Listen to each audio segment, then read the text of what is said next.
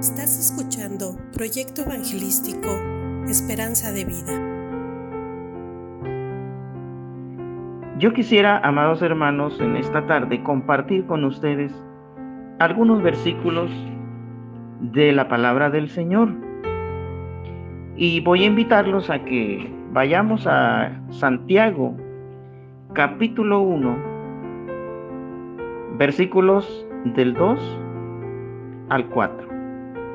Y si leemos en la palabra del Señor, nos dice de la siguiente manera, hermanos míos, tened por sumo gozo cuando os halléis en diversas pruebas, sabiendo que vuestra fe produce paciencia.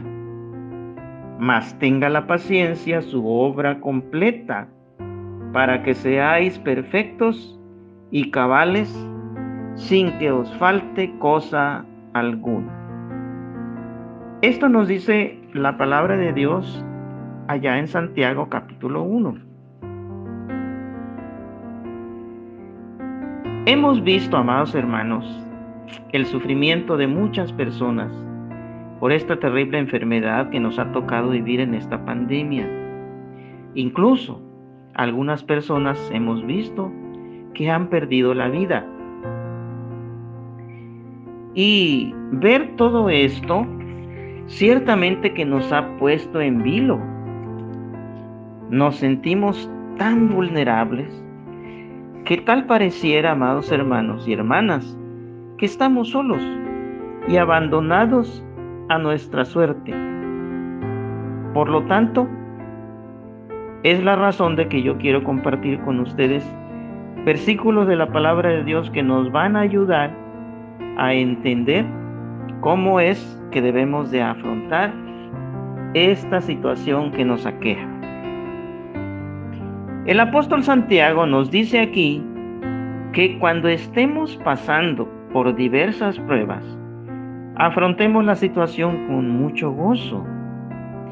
Ay, hermanos, esto pareciera un discurso un poco retórico, vacío, porque podemos hacer una reflexión lógica en nuestra mente. ¿Cómo voy a sentirme dichoso y gozoso cuando sé que estoy atravesando por problemas, por dificultades, por situaciones difíciles y complicadas en la vida? Pero, amados hermanos, tenemos entonces que recordar dónde está afianzada el ancla de nuestra fe. Y a propósito del ancla, vamos a, poner un, un ejemplo, una similitud. De los barcos, los barcos cuentan con un ancla. El ancla es un objeto que tienen de estas embarcaciones y que por lo general es un objeto pesado, cuyo propósito es aferrarse al fondo del lago donde toque tierra para evitar que las tormentas, que los vientos, que las mareas puedan hacer que dicha embarcación naufrague y sucumba. Entonces, amados hermanos, tomando esta figura del ancla de los barcos, podemos nosotros pensar que nuestra fe bien la podemos comparar con esa ancla. Pero la pregunta es, ¿en dónde está afianzada el ancla de nuestra fe? Bien, si nuestra fe está anclada en la palabra de Dios, entonces debemos siempre recordar lo que nos enseña el apóstol, porque nos dice que la prueba de nuestra fe va a producir en nosotros paciencia. Amados hermanos, la paciencia para muchas personas que viven en nuestra sociedad el día de hoy es una virtud que ya se agotó debido a las consecuencias de esta pandemia, el encierro, la falta de trabajo, la incertidumbre, incluso la falta de sociabilidad, han provocado en nuestra sociedad que la paciencia pues esté totalmente agotada. Pero nosotros como cristianos nunca debemos olvidar, amados hermanos, en dónde está afincada nuestra fe. El apóstol dice que debemos alegrarnos por el hecho de encontrarnos en pruebas, pero no nos dice que nos alegremos cuando sufrimos una pérdida. No, más bien debemos confiar en que un Padre justo, amoroso y misericordioso está haciendo todo para el bien de su perfecta voluntad. Podemos alegrarnos porque Dios utiliza estos momentos para revelar dónde hemos puesto el ancla de nuestra fe. Debemos entender, hermanos y hermanas, que el Señor nos declara en Romanos 8:28 que a los que aman a Dios, todas las cosas les ayudan a bien. Esto es, a los que conforme a su propósito son llamados. Y vean y noten, amados hermanos y hermanas, lo que nos dice aquí el apóstol. Todas las cosas, todas las cosas nos ayudan a bien. La pandemia, amados hermanos, nos ha llevado a difíciles circunstancias. Pero si nosotros permitimos que estas circunstancias nos dobleguen, entonces es cuando nuestra fe flaquea. Nos vemos tentados a culpar a las circunstancias. Pero veamos, amados hermanos, lo que nos dice la palabra de Dios en Romanos 5, versículos del 3 al 5. Nos dice que debemos gloriarnos en las tribulaciones sabiendo que la tribulación produce paciencia y la paciencia prueba y la prueba produce esperanza.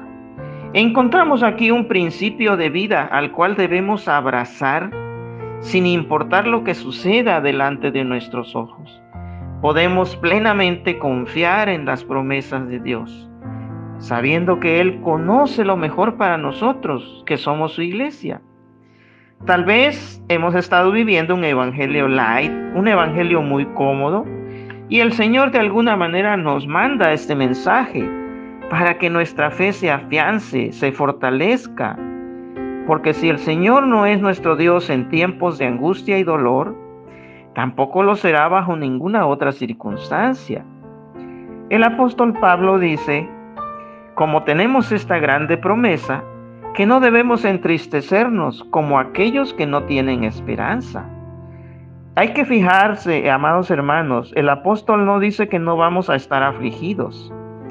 Lo que dice es que esa tal aflicción y sus consecuencias, como la pérdida de un ser querido, no es el final de la historia, porque nosotros servimos al Dios de la gloria. Y Dios conoce lo que es bueno y mejor para nosotros. La muerte, amados hermanos, no es la victoria de la muerte sobre la vida, más bien es la firme convicción de que la muerte será absorbida al final por la fe en Cristo. Amados hermanos, entonces estas palabras nos confortan y nos traen esperanza. Ojalá, amados hermanos, que podamos siempre confiar en el Señor tengamos esa fe, esa confianza que el Señor está siempre con nosotros. Que Dios nos bendiga, amados hermanos. Simplemente que moriría, todo acabaría. Si no fuera por la certeza que duerme en mi alma que tú eres mi esperanza, eso me basta. Y ese consuelo todo lo calma.